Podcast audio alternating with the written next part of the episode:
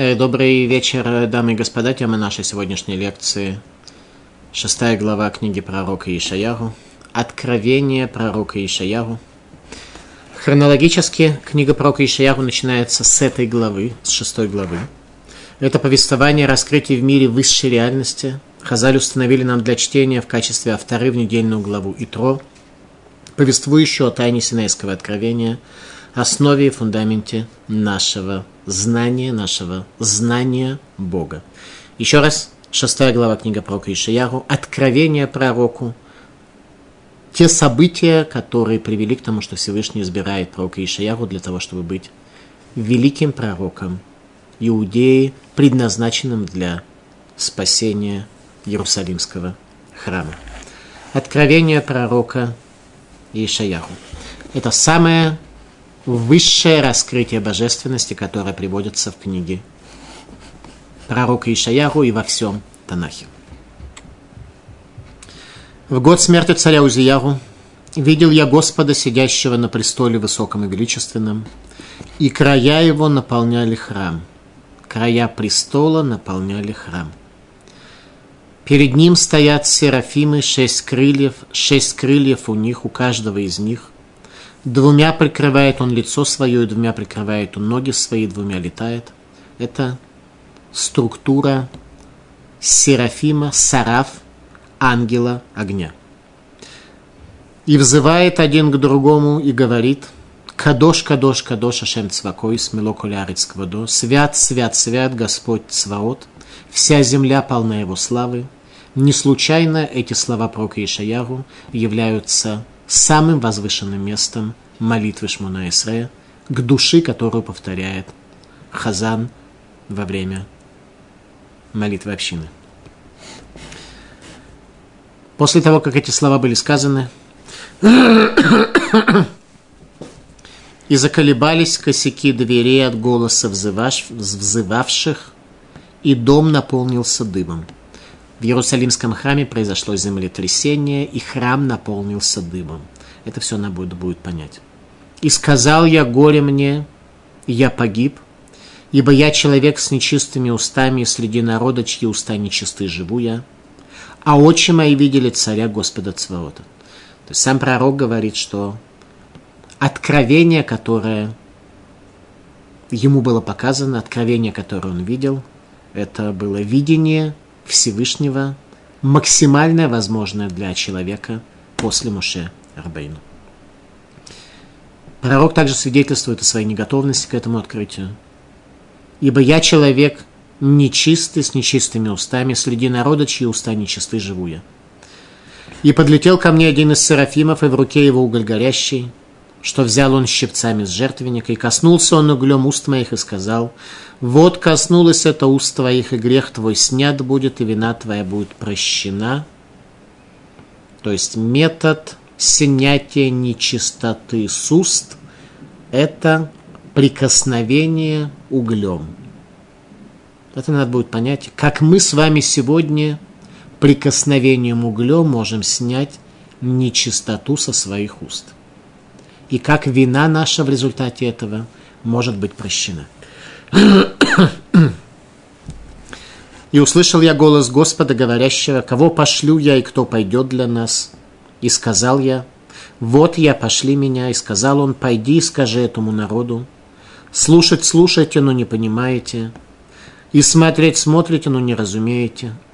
Отучнело сердце народа этого, и отяжелели уши его, и глаза его отвращены, чтобы не узрел он глазами своими, не услышал ушами своими, и чтобы не поняло сердце его, и не обратился бы он, и не исцелился, и сказал я, доколе Господи.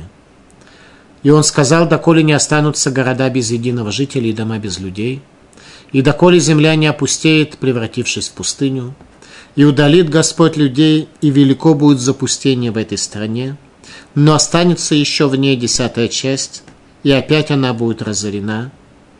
Но как от теребинта и как от дуба остается в листопад ствол их, так святое семя народа станет стволом его. Страшное пророчество о том, что в результате превращения земли Израиля в пустыню останется лишь ствол дома царства Давида, и он перестанет быть основой для живого дерева народа Израиля. Этот отрывок нам Хазаль установили для чтения в недельную главу Итро, повествующую о даровании Торы на горе Синай. Дарование Торы, синайское откровение – это явление, когда божественность была раскрыта человеку, поэтому тема нашей лекции – откровение пророку Ишияру, откровение, которое было дано пророку в Иерусалимском храме в особое время, в особой ситуации. Тогда в результате этого откровения пророк Ишаяру был назначен на должность пророка. Звучит плохо, но сущностно это правильно. Он был избран Всевышним, чтобы стать пророком для спасения его поколения от разрушения храма и увещевания последующих. Перед пророком и Ешаяру в Иерусалимском храме в одночасье раскрылась высшая истинная божественная реальность. И тогда ему был дарован особый дар пророчества и особая миссия в еврейском народе – спасение Иерусалима и храма от разрушения, идею от изгнания в Ассирию, где вскоре после этих событий пропадут десять колен Северного Израильского царства. Пророк Ишаяру со своей задачей справился, устранив духовный сбой в Иудее и привел народ к праведности в дни последнего царя, во время которого он жил, царя Хискияру. Глава начинается со слов «Бешнат молах, бешнат мот мелах Узияру» в год смерти царя Узияру. Все комментаторы отмечают, что в этот год, в год смерти царя Узияру, царь Узияру не умер – но прожил после этих событий еще долгих 25 лет, четверть века. Возникает вопрос, зачем же тогда Танах определяет тот год годом смерти царя Узияу. Радак. Бешнат мот мелах Узиягу в год смерти царя Узиягу Тиргам Йонатан Бешата да итна габа малка Узиягу переводит Йонатан это место в Торе, в год, когда покрылся проказой царю Зияру. То есть не смерть, а покрытие проказой, с которой царь жил в течение 25 последующих лет. Верукше нихнас лерактир кторот берихаль, верацарат зархаба мицхо. И это произошло, то есть покрытие царя Узияру проказой, когда он вошел в храм для того, чтобы совершить воскурение в отделении Каенов, и проказа засияла у него на лбу. Это все потребуется понять, зачем царь зашел в зал Каенов для того, чтобы совершать воскурение. Какие события, какие изменения в мире привели к проказе царя Иудею, Узияру и к откровению пророка Ишаяху. Илкут Шамони. Лев хореш махшавотавен. Слова, которые царь Шломо оставил своим потомкам еврейскому народу, что сердце замышляет мысли, тщетные мысли, пустые мысли, которые ведут лишь к повышению хаоса, и температуры. В результате образуется дым, который застилает глаза. Илкут Шимони говорит, откуда мы это учим? Из Узиягу. Это как раз и определяет поступок Узиягу. Шебекеш левош ловушки у Нагдула, который возжелал одеть одежды первосвященника, царь Иудеи, возжелал одеть одежды первосвященника.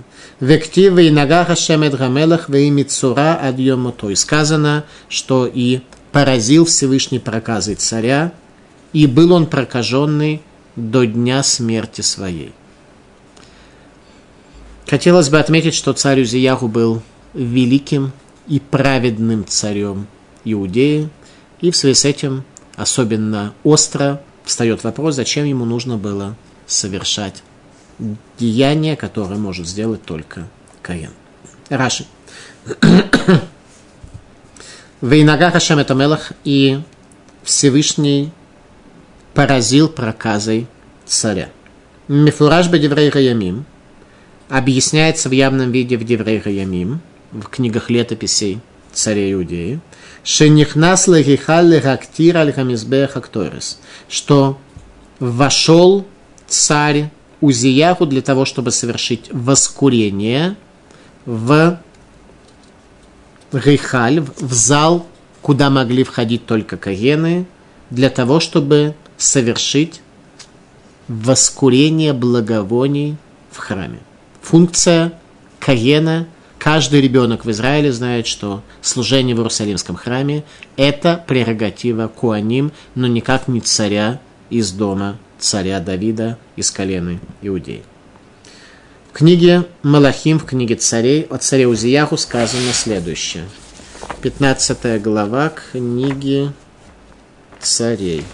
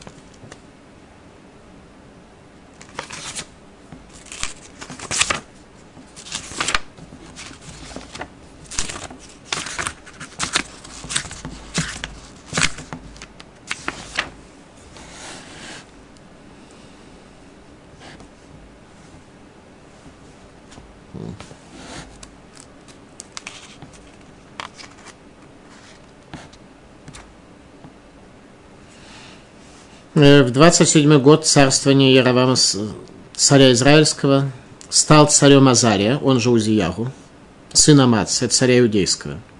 16 лет было ему, когда он стал царем, и 52 года царствовал он в Иерусалиме.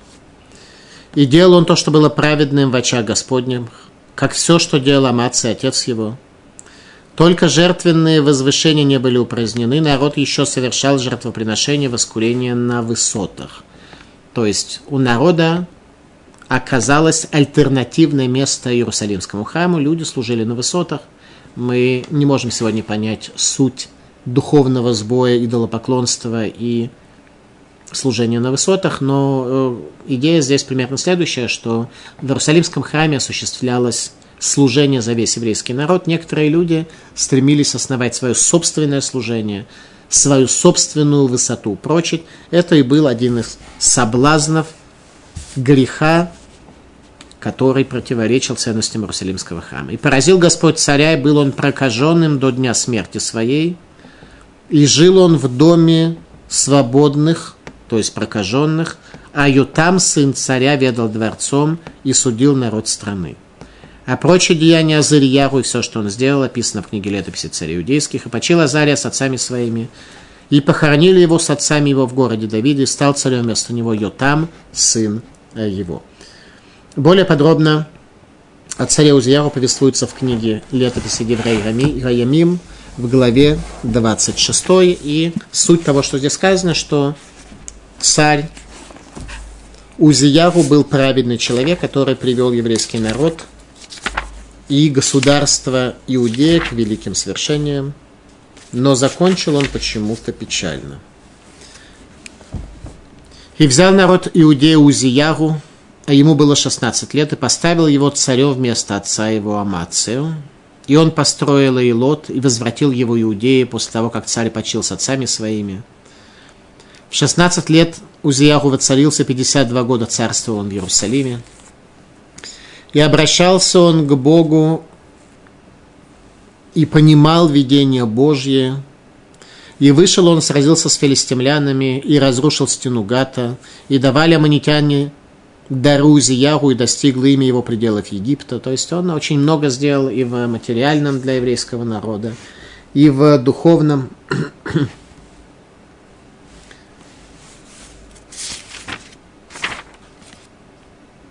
И сделал он в Иерусалиме механизмы, искусственно рассчитанные на то, чтобы находились на башнях, то есть он был инженером и строителем. Но когда он сделался силен, возгорелось сердце его до нестерпимости, и он проявил вероломство перед Господом Богом своим, и вошел в храм Господень, чтобы воскурить на алтаре воскурения. И пошел вслед за ним Азарьяху священник, и с ним 80 священников Господних. И воспротивились царю Узияру и сказали ему, «Не тебе, Узияру, воскурять Господу, но священникам сынам Аарона, освященным для воскурения». Служение в храме – это доля Куаним. «Выйди из святилища, ибо ты изменил, и не будет тебе почета от Господа Бога, и разгневался Узияру, а в руке у него кадильница для воскурения. То есть Узияру разгневался в связи с чем? Простое понимание, что его выгоняли, но ему там действительно было не место. Он разгневался, потому что он видел, что Иерусалимский храм перестал работать. Он увидел, что начали складываться условия для разрушения Иерусалимского храма, и что Куаним свою задачу не выполняют, и что храм начал приближаться к дню его разрушения. В руке у него кадильница для воскурения. Когда разгневался он на священников, проказа появилась на лбу его перед лицом священника в доме Господнем, у алтаря воскурения, там, где он благовоние воскурял. И обратился к нему Азарьяру, первосвященник и все священники, и вот у него проказа на лбу его. И торопливо вывели его оттуда, и он сам спешил удалиться, так как поразил его Господь. И был Узияру царь прокаженным до дня смерти своей, и жил он в доме изолированным для прокаженных, ибо отлучен был от дома Господа, а Ютам, сын его, ведал дворцом царским и судил народ страны, и почил Узияру с отцами своими, похоронили его с отцами своими, и воцарился вместо него Ютам, сын его. Деврей Хаямим, 2, 26 глава повествует о великом и праведном царе Иудеи. Нам только нужно будет понять, что он сделал и как в результате его деятельности Всевышний останавливает свой выбор на пророке Ишаяху как пророке, который предназначен для спасения Иерусалимского храма. Раши Вейнага Хашем это Мелах и поразил Всевышний царя. Мифураж Бедеврей Ремим объясняется в Деврей Ремим в летописях царей, то, что мы сейчас с вами прочли. Шенихнас Лахихалля Актир Альмизбех Акторас. Что вошел Узиягу для того, чтобы совершить воскурение, воскурение на храмовом жертвеннике. Узиягу был человек праведный. Он был одним из лучших царей Иудеи, много сделал для своего народа, чтобы приблизить его к царю мира – что же привело его к совершению воскурения в Иерусалимском храме, если каждый ребенок знает, что это прерогатива Куаним, служение в храме может осуществляться только Куаним, потомками Аарона. Воскурение Узияху имело глубочайшую религиозную подоплеку. Храмовое служение и царство дома Давида составляют две взаимодополняющие формы связи между Богом и человеком. Узиягу осуществил объективные достижения царства Иудеи в материальном и в духовном, и был удовлетворен достижениями Куаним, но то, что происходило в Иерусалимском храме, не привело царя в состояние удовлетворения. Он видел, что Куаним не справляются со своей должностью, со своей задачей, что храм перестал работать и дал трещину. так сказано только что мы читали с вами в Деврей Реймим. У Кехаскато Габалибо, когда укрепился он, то вознеслось сердце его. Когда он укрепился, это было объективным укреплением. Он действительно был крепок и в духовном что он сделал для еврейского народа, и в материальном, тогда возвысилось сердце его, его сердце возвысилось, это было чистое возвышение Лешем Шамаем ради небес.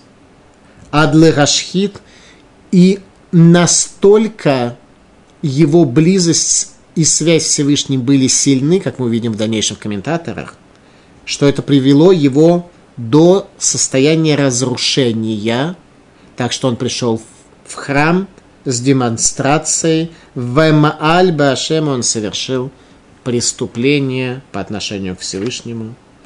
В Явоэль Гихаль Хашем он пришел в храм для того, чтобы совершить воскурение в Иерусалимском храме.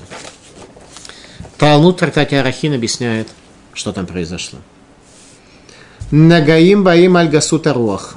Проказа приходит в результате грубости духа, дектива, как то сказано, у бехезакто габалибо. Когда укрепился он, то сердце его возвысилось. Адла Рашхи до уничтожения, Веймаль Башем, и совершил он Милу, совершил он преступление по отношению к Богу своему. Варацарат Зархаль Мицхо, и проказа засияла на лбу его. Ялкут Шимони. Ума Узияру Гамелах, и что касается царя Узияру, Шелонит Кавен Литоль Дула, он не намеревался этим действием и вообще своей жизнью взять для себя величие, велобишвиль квод отсмо и не для своей славы он это делал, эла бишвиль квод коно, кахный наш, а делал он это только для славы хозяина своего. Такое получил он наказание, что оказался прокаженный. Гамит кавен ли той логдула бешвиль квода отсмо аляхат кама векама. Тот, кто намеревается в этом мире действовать ради своей славы, насколько же он прокаженный. Еще раз Илкут Шимони свидетельствует о том, что все намерения царя Узияру, повторюсь, великого и праведного царя Иудея – были только Лешем Шамаем, ради небес, а не ради своего эго, не ради своего я. Воскурение благовоний в храме – это крик души царя, который видит процессы, происходящие в еврейском народе.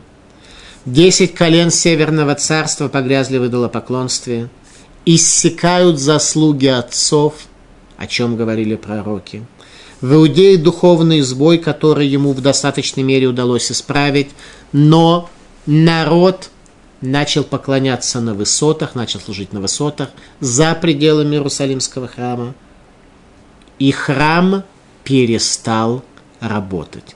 Это чувствует царь.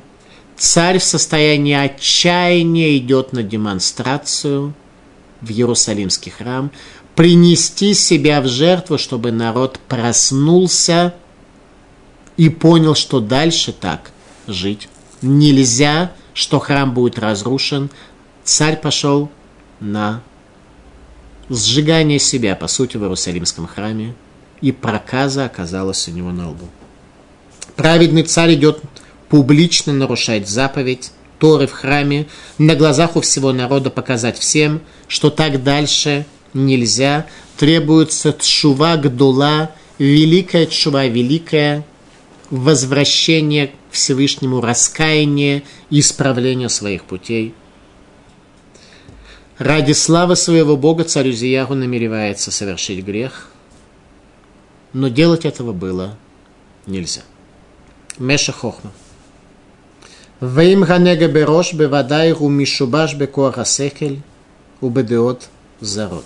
И если проказа появляется на голове, то это свидетельствует о том, что у человека есть сбой в силе мышления и чуждые идеи охватили его. Мотивация царя была стопроцентно Лашем Шамаем. Он готов был пожертвовать собой и пожертвовал собой. Но поступать так было неправильно, он не должен был это сделать. Танах повествует о великих людях – от которых требуется великое. И мы даже на их ошибках можем очень много выучить для себя и понять. И хотя бы сравнить, чем мы живем, какими ценностями, какие задачи перед собой ставим. Какое влияние на мир оказало воскурение Узияху? Об этом сказано в четвертом стихе. «И заколебались косяки дверей, от голоса взывавших, и дом наполнился дымом. Землетрясение и задымление Иерусалимского храма и всей действительности, это то, что сделал царь Узиягу своим воскурением. Страшная турбулентность на небесах, землетрясение на земле, задымление всей реальности и переход функции управления еврейским народом от царей Иудеи к пророкам, которые не будут связаны узами царства. Царь Узиягу отправляется для проживания в дом прокаженных, расположенным на городском кладбище Иерусалима. Духовное управление еврейского народа переходит к пророку Иишаяру, его двоюродному брату, пророку из царской земли, из царской семьи дома Давида. Откровение пророка Ишаяху. Давайте начнем сначала шестую главу. Сейчас мы уже после этого вступления можем прочесть ее немножко более ясно. В год смерти царя Узиягу, теперь понятно, что это не год смерти, а год проказы, после чего царь Узиягу прожил еще 25 лет. Видел я Господа, сидящего на престоле высоком и величественном, и края его наполняли храм. Перед ним стоят серафимы, шесть крыльев, шесть крыльев у одного, у каждого из них – Двумя прикрывает он лицо свое, и двумя прикрывает он ноги свои, двумя летает. И взывал один к другому, говоря, свят, свят, свят, кадош, кадош, кадош, хашем цвакой, смелоколю арецквадо. Свят, свят, свят, Господь свод, вся земля полна славы Его. И заколебались косяки дверей от голоса взывавших, и дом наполнился дымом воскурения царя Узиягу.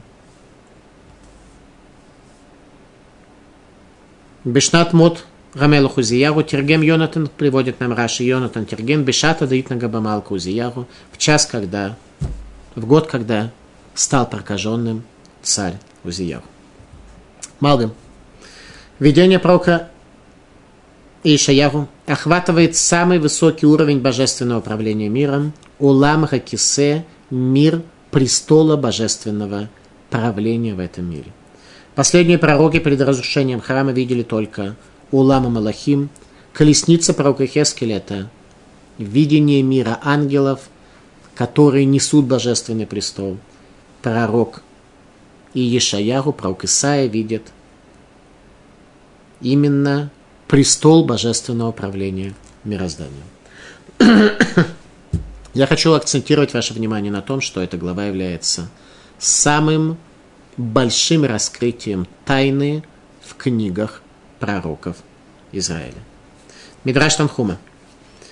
Пророк Ишаях увидел престол правления Всевышнего в высшем храме. Батэ Мидрашот. Кодыш Баругу Рам Вениса Йошев Алькисе Рам Вениса Хакодыш Баругу Эш Охла Хоне Бесод Марахот Эш. Батемидрашот пытаются остановить нас и предупредить о возможном упрощенном понимании этой главы, говоря, что Всевышний благословлен Он, велик, возвышен и величественен, пребывает на престоле великом и вознесенном. Всевышний благословлен Он, огонь поедающий, останавливающийся в тайне систем огненных. Все, о чем мы говорим, это то, что пророк описал нам, нам словами, но не дай нам Бог пытаться понять это каким-то упрощенным способом. Тем не менее, даже не выдаваясь в божественную механику и божественную динамику, мы сможем понять э, очень много из идей, которые нам здесь приводятся. Сефера Плия. Кисеник Цедек Руша Неймар Цедеку Мишпат Махон Кисеха. Престол называется Цедек, это то, о чем сказано. Праведность и суд место престола твоего. То есть престол правления Всевышнего – это концепция цедек, милосердия, истины у Мишпат и суда. Говорит Малбим. Велахен Некраха Гамигдаш Гадом Раглав, поэтому храм называется основой ног Всевышнего, земельный нижний храм Иерусалима называется основой ног Всевышнего, как то сказано, «Вело Захар дом Раглав Байом Апо», как сказано в книге Эйха, в книге Плача Иеремия. В дальнейшем, когда исполнятся эти слова пророка Ишаяху о разрушении храма, и не вспомнил Всевышний основания ног своих в день гнева своего, основание ног Всевышнего, это Иерусалимский храм, то место, где связываются высшие и нижние миры, как мы в дальнейшем будем с вами учить, в пространстве, находящемся между двумя крувами в святой святых Иерусалимского храма над ковчегом Завета. Оттуда пророчество поступает в этот мир в своем влиянии. Вомар вешулав рахихаль и края его Всевышнего, его одеяния, его внешнего проявления наполняют храм. Что такое края Всевышнего, о чем идет речь? Авалла атит гамха кисетие лемата бамигдаш. В дальнейшем даже престол Всевышнего будет находиться в храме. Сегодня престол, не сегодня, а на тот момент, престол Всевышнего был вознесен над храмом, и лишь края одеяния Всевышнего спускались в Иерусалимский храм. В дальнейшем сам престол спустится в Иерусалимский храм. Это состояние, когда придет Машир, когда мир будет исправлен. Тогда божественность может находиться в Иерусалимском храме намного в большей мере, чем во времена первого храма. Шишкон шам шхинат кева, варанрагат амараха тахдоль легамли. Что будет пребывать там божественное присутствие навсегда и установленным, и пропадут системы внешнего правления вообще. То есть на тот момент, когда Иерусалимский храм существовал, лишь некое внешнее проявление Всевышнего, его присутствие было в храме. Третий храм будет отличаться от первого тем, что Божественный престол, в нем будет находиться постоянно мир станет принадлежать Всевышнему. Ялкут Шимоне о краях Всевышнего, которые наполняли храм. Вешалав млимет арихаль, и края его наполняют храм, пируш. Куаним шараю ему зиягу, вен шулав куаним. Что это за края Всевышнего, которые наполняли храм? Это каены, которые были с Узиягу. Ибо края его правления – это куаним. Получается, что божественная оценка роли Куаним отличалась от мнения царя Узияру. Царь Узияру пришел в храм, поскольку видел, что работа Куаним, их служение неэффективно, и храм начинает процесс разрушения. С небес показывают ему, что шулав, края одежды Всевышнего – это Куаним Иерусалимского храма. Перед ним стоят серафимы, шесть крыльев, шесть крыльев у одного, у каждого из них. Двумя прикрывает он лицо, двумя прикрывает он ноги, и двумя летает. Шесть крыльев у серафима – это видение, которое царь Узья уже не видел. Его вывели из храма, и он сам покинул храм, ибо прокаженный в храм войти не может. И дальше пророк Ишаяху, который в это время оказался в храме, описывает свое видение. Все это было показано ему. В час, когда царь Узияру сделал свой поступок, произошло землетрясение. Это землетрясение было не только на земле, но оно привело к тому, что с одной стороны дымом была наполнена земля, с другой стороны для тех, кто был достоин видения, произошел, произошло преломление высших миров, и пророк Ишаяху видит ангелов, которые восхваляют Всевышнего. Ангелы, несущие престол славы Всевышнего, престол правления, это были транспортные, если можно так сказать, ангелы, которые несут престол правления. Мудрецы отмечают, что пророк Ешаях увидел ангела в форме и в аспекте срафим ангелов огня. Лефиша рабы мареха навуа битмут эш сурев. Поскольку видел их пророк в форме видении пророчества в форме огня сжигающего. Огонь непримирим к нижним формам материи, таким как вода и прах. Огонь сжигает воду и уничтожает прах. Ангелы непримиримы к грубости, к материальности, к низменности. И человек созданный из четырех первооснов материи, в нем есть все эти основы тоже. В нем есть вода, в нем есть прах, в нем есть огонь, и в нем есть дух, который этот огонь разжигает.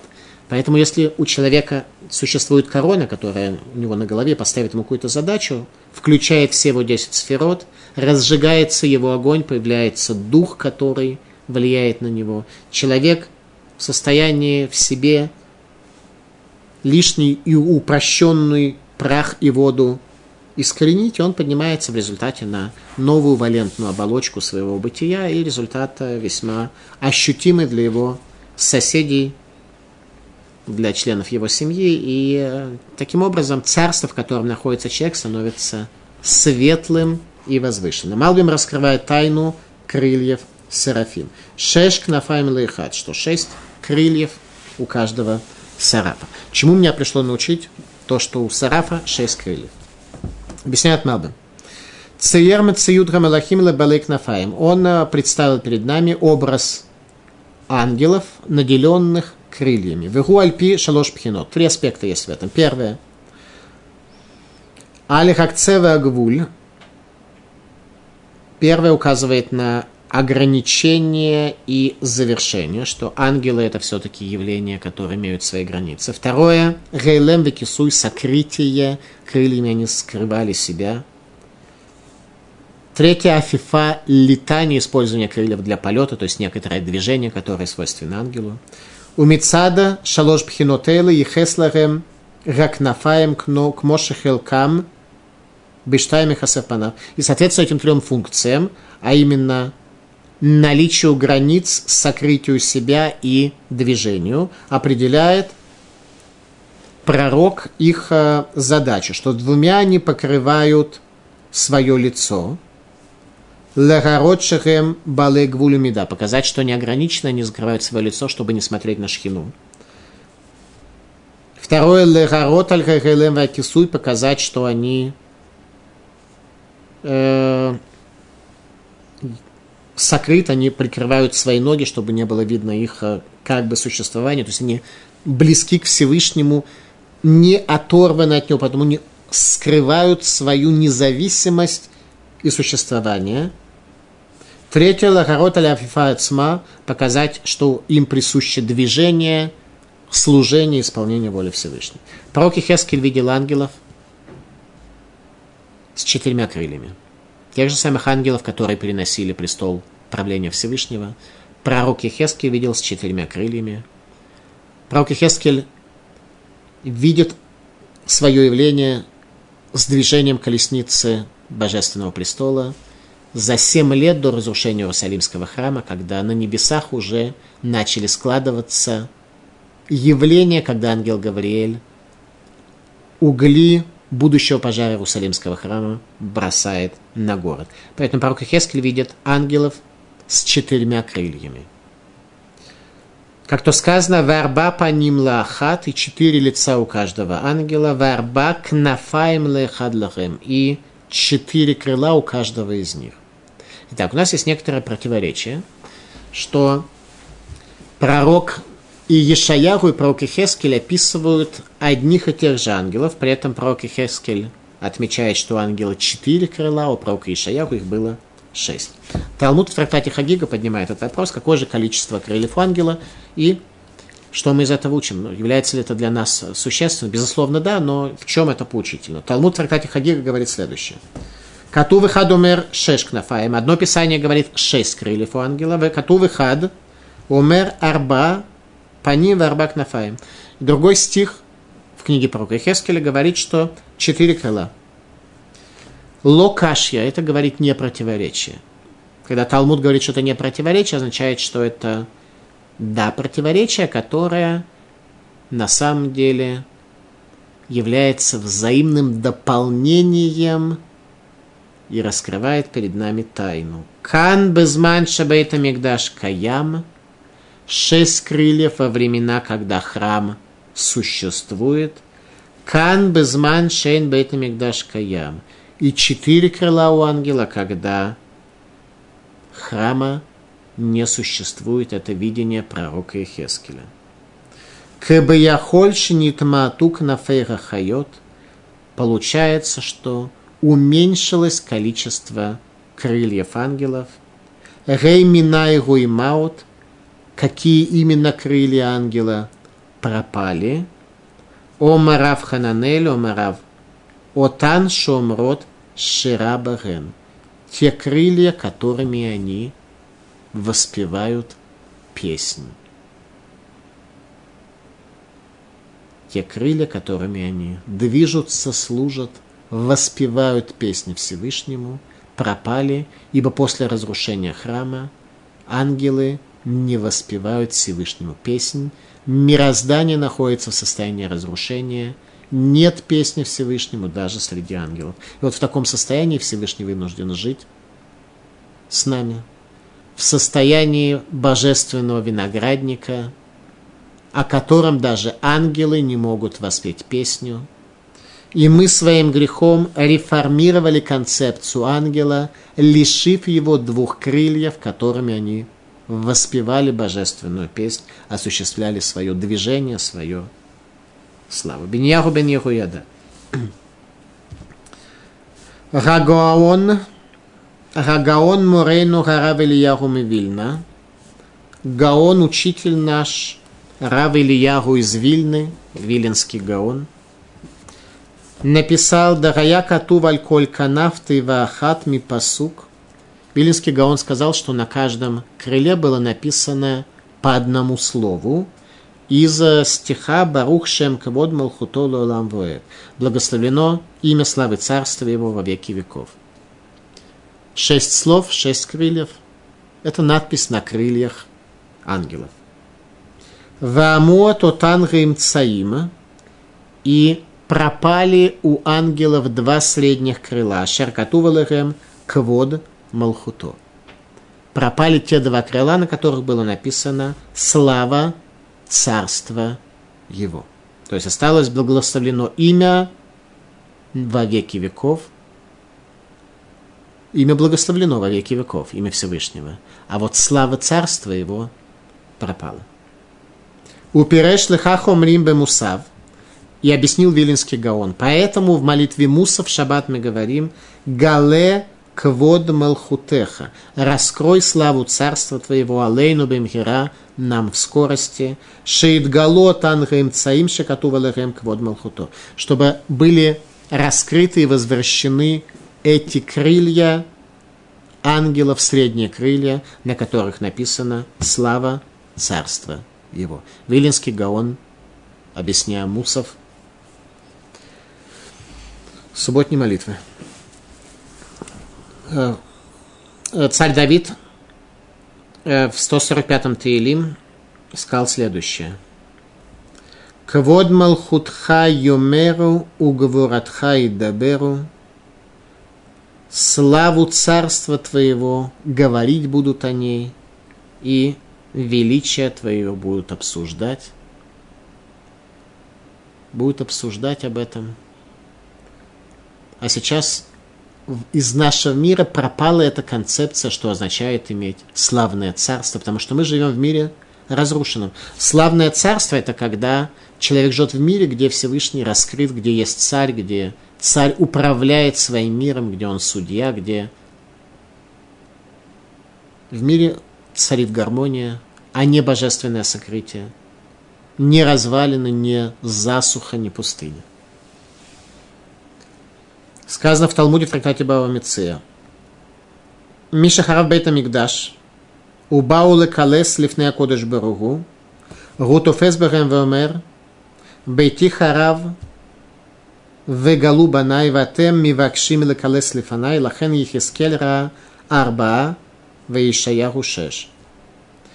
После того, как был разрушен храм, пришли для того, чтобы восхвалить его, ангелы пришли для того, чтобы восхвалить Всевышнего – перед Всевышним, благословлен он.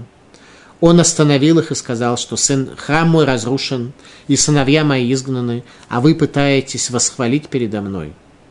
Поэтому пророк Ихескель видел четыре крыла, а Ишаях увидел шесть.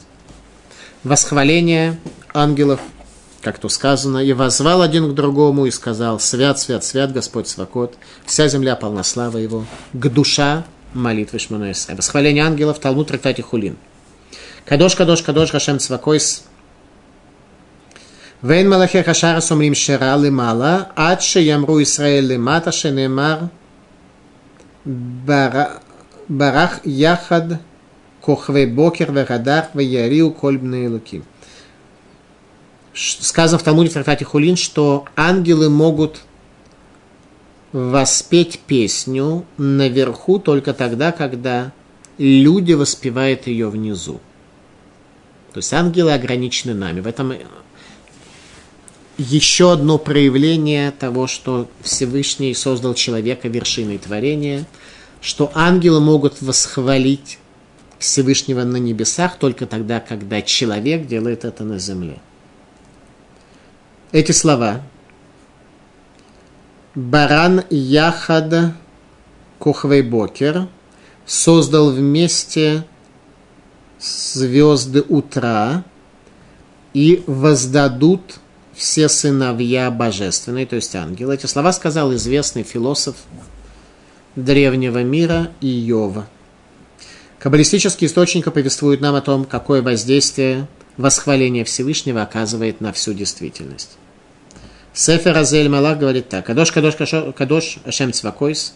У Ботоша низгав Хашем Ванитгадель Ванитала в тот час Всевышний возвышается и возвеличивается – на престоле своего царства. Ваяшев аль-кисахеса дварахамим, и он садится на престол милосердия. Вомер гамгу и говорит, Авдиата Израиля шарбахает пар, ты раб мой Израиль, и в тебе моя красота. Сефер Азеля, Малах, каббалистическая книга, которая повествует, что в час, когда мы внизу говорим Кадош, мы даже в состоянии сокрытия, восхваляем Всевышнего своей молитвой, он пересаживается с престола суда на престол милосердия, и это поддерживает мироздание. И заколебались косяки дверей от голоса взывавших, и дом наполнился дымом, и сказал я, горе мне, я погиб. Пророк не был готов к этому откровению. Страшное землетрясение и задымление мироздания. Воскурение в храме царя Узияру привело к страшной турбулентности на небесах, землетрясение на земле, задымление всей реальности, когда глаза слезятся от разъедающего дыма, не видя продолжения пути, и произошло, произошел переход функции правления еврейским народом от царей Иудеи к пророкам. Мидраш. Во время воскурения Узияру в Иерусалиме произошло страшное землетрясение, и через стены храма прошла трещина в земной коре на 12 миль в каждую сторону. Раши. Веяну Амота Сипим и сотряслись, заколебались косяки ворот храма, Гугая Йомше Нит Нага Узиягу. Это был день, когда царь Узиягу покрылся проказой. Шенихнас Лагихаль. Вошел он в храм. Шера Шуга Эльюним Лесорфо. Ветахтоним Леволо. Тогда в результате чего произошло землетрясение, что высшее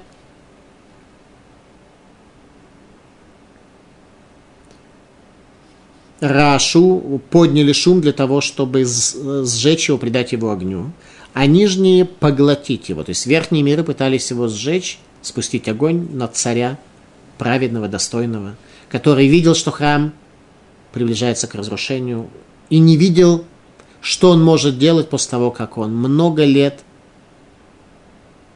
действовал ради Всевышнего, ради Израиля, и привел еврейский народ к высшим материальным и духовным достижением, а нижние хотели его затянуть к себе, поэтому жил он где на кладбище, место смерти.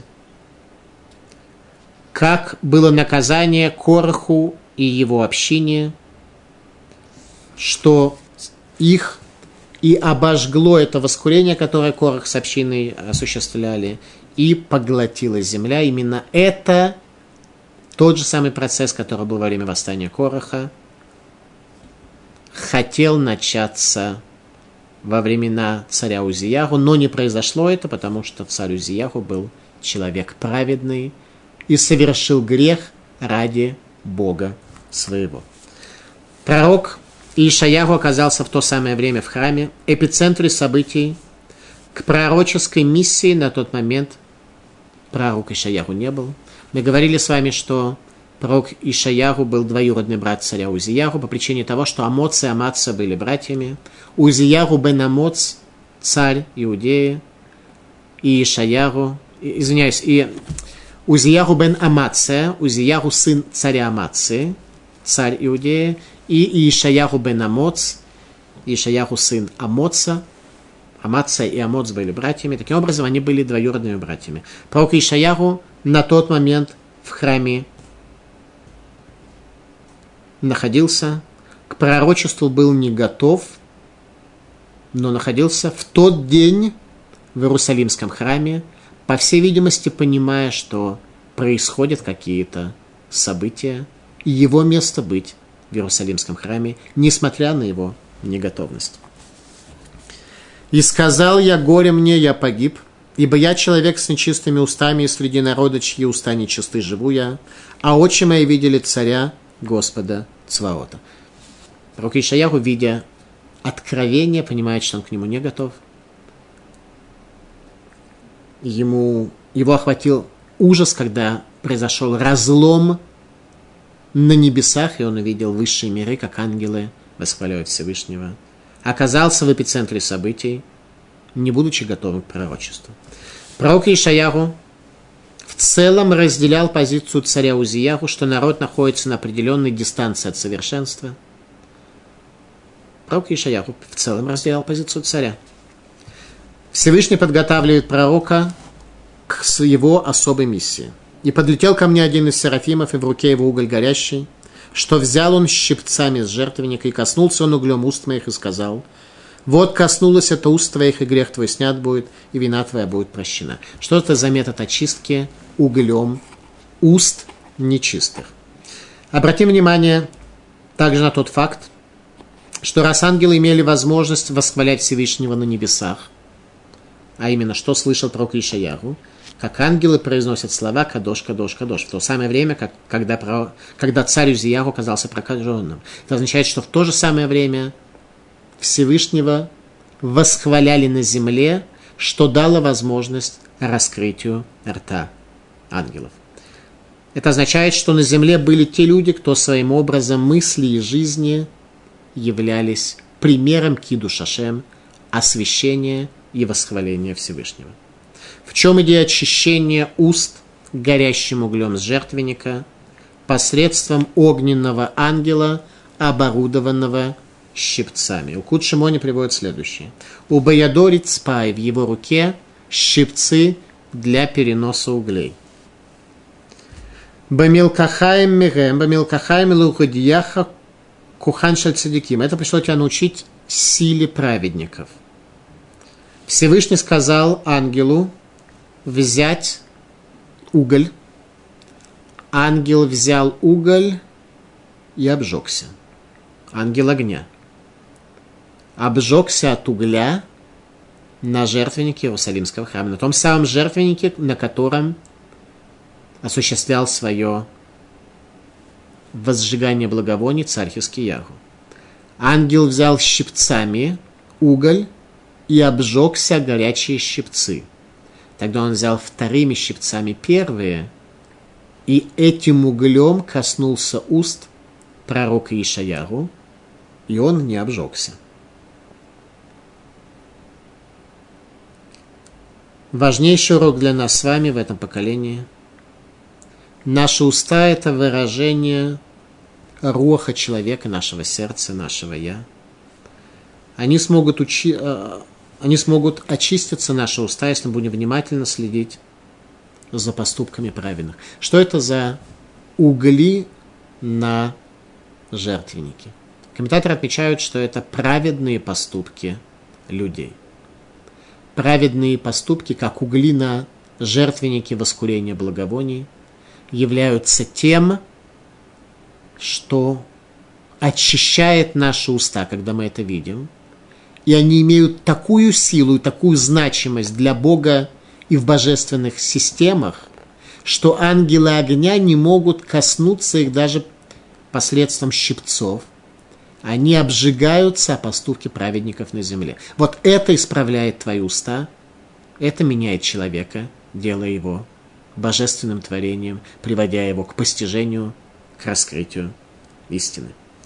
Тогда произойдет то, что было сказано пророку. Весаравонха вехотатха тихупар, и уйдет грех твой, и преступление твое будет искуплено. Пророк Ишаяху на тот момент не был готов стать великим пророком Израиля, но он оказался в нужное время, в нужном месте, потому что его это волновало. Ему было очевидно, что в то время надо было прийти в Иерусалимский храм. Он видел, что в то время происходили какие-то неясные ему события, и надо было оказаться в Иерусалимском храме. Он пришел туда. И услышал я голос Господа, говорящего, кого пошлю я, и кто пойдет для нас, и сказал я, вот я, пошли меня.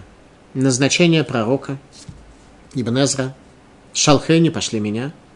Ахарше Тигерус Фатай, они Раули Йотшалир. После того, как очистились мои уста, я достоин быть посланцем, говорит пророк и Ешаяру. Тогда я достоин стать посланцем. Если очистятся наши уста, это не просто говорить красиво. Уста – это проявление, это главное проявление роха, среднего уровня души человека. Если твои уста говорят истинно, верно, разумно, осмысленно, то ты достоин для того, чтобы быть посланцем, кого бы ты ни был. Если ты виноградина, которая не развилась, которая бешеный дикий виноград, то все, что ты не будешь говорить, э, диким и бешеным останется. Мидрашаба. Амар Шаяру. Раите бебей Талмуди. Я был в доме учения моего. Вешамати кулошаля кодыш баргуис. Услышал голос Всевышнего, благословлен он. Что такое дом учения моего? Храм. Иерусалимский храм для пророка Ишаяху был домом его учения. Божественный виноградник, о котором мы говорили в предыдущей пятой главе, который на тот момент начал давать трещину и начал превращаться в дикое разрушенное поле, было местом учения пророка Ишаяху. И услышал он там голос Всевышнего. Гоомерет отмея шалах. И глаз Бога говорит, кого мы пошлем. Уми и лехлану, и кто пойдет нам. Шалахти это Миха, послал я пророка Миху для Северного царства. Вераю макинуто белехи, били его по щекам, как то сказано, бешевит яку алехи, по щеке били судью Израиля. Шалахти это Амос, послал я пророка Амоса к десяти северным царствам к десяти коленам Северного царства. Вахаюкали на Топсилус и называли его медленно говорящий. Пророк Амос, само слово Амос, Амус, он был гружен божественным знанием, которое затруднялся передать людям, сформулировав его речью, потому что видение, которое у него было на уровне души, было столь богатым, что он говорил очень медленно и взвешенно. Поэтому его говорили, что он такой туго говорящий, с трудом говорящий. Дом Равпинха Слама Некрашму Амос. Почему имя его называется Амос? Шахая Амус был шано, ему было тяжело говорить, его язык был тяжел. Матает Миешалах. Кого же я пошлю в Иудею, спрашивает Всевышний. Миелехлану, кто пойдет нам? Амар Ишаяху хинени шалхени, сказал пророк Ишаяху, вот я пошли меня. Амар Лея Кодеш Берегу, Ишаяху, бни, сказал он, Ишая бни, Ишаяху сын мой. Тарханин сарваним гэм, Тяжело с народом Израиля. Они утруждают и отказываются. Има там микабеля леха базот велалакот мибанай. Готов ли ты принять на себя позор и побиение со стороны сыновей моих? Говорит Всевышний. Адгулер башлихути. Тогда ты можешь пойти в качестве моего посланника. Ваимла вейнатагулех башлихути. А если нет, не готов ты от Обратите внимание, от сыновей моих, говорит Всевышний, от моих сыновей. Амарло альминат кен, говорит пророк, да, даже на таких условиях я готов, как то сказано, Гивина тати лемаким, велахай мортим, что даю я тело свое для побиения, щеки свои для вырывания волос, трудовые условия пророков Израиля и раввинов сегодня во многих общинах. Задача и миссия пророка Ишаяху – увещевание Израиля, исправление его поколения, с чем пророк абсолютно справился, и увещевание последующих поколений. Все первостепенные первоисточники знания о испытании конца дней домского изгнания, о приходе Машеха, о событиях, которые произойдут в конце дней, все это раскрыл на пророк Ишаяру в своем пророчестве. Почему именно он? Потому что именно в это время начался сбой в Иерусалимском храме, который заметил великий в своей праведности царь Узияру – который пошел на демонстрацию протеста, призывая свое поколение задуматься об их грехе, который не справился со своей задачей, и его задача исправления народа была возложена на его двоюродного брата Прока Ишаяру, с которым он справился, и передал также все знание о Машихе, которое сокрыто в Торе, его раскрыл Пророк Ишаяру – это будет раскрыто в дальнейшем в наших главах. Спасибо за внимание.